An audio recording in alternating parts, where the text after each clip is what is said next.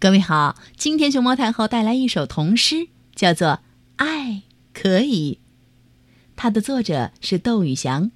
关注微信公众号和荔枝电台“熊猫太后摆故事”，都可以收听到熊猫太后讲的故事。爱可以缓解痛苦，爱可以消除悲伤。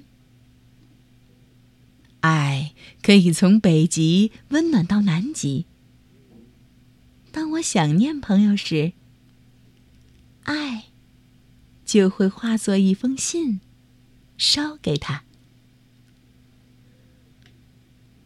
当我灰心时，爱就会让我变成一个笑话，让我开心起来。当我害怕时，爱。又变成一束阳光，照亮我前进的方向。